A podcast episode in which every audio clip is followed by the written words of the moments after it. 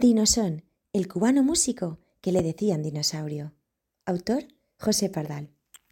En una isla tropical de la Tierra Jurásica, donde las palmas se mecían con la brisa y los ríos serpenteados a través de exuberantes selvas, vivía un dinosaurio apasionado por la música y conocido cariñosamente como Dinosón.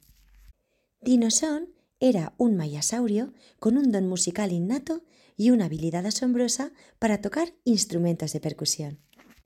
A diferencia de otros dinosaurios de su especie, Dinosón tenía un sentido del ritmo excepcional y una predilección por los sonidos tropicales. Su capacidad para crear melodías pegajosas y ritmos contagiosos hizo que rápidamente se ganara el apodo del dinosaurio. Dinosón no solo destacaba como músico, sino que también tenía una personalidad vibrante y carismática.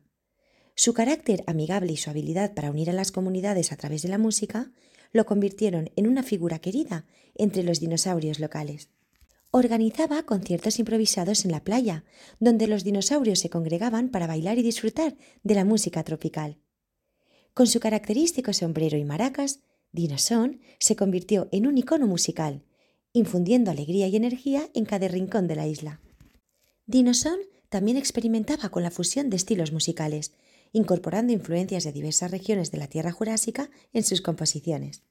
Creó una mezcla única de ritmos tropicales, jazz prehistórico y melodías folclóricas que resonaban con la diversidad de la isla.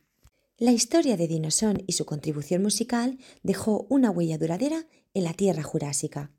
Recordaba a los dinosaurios que la música tiene el poder de unir a las comunidades y de trascender las barreras culturales. El legado del dinosaurio perduró como una celebración de la creatividad y la alegría en todas las eras y los lugares. Narración Coral Bravo.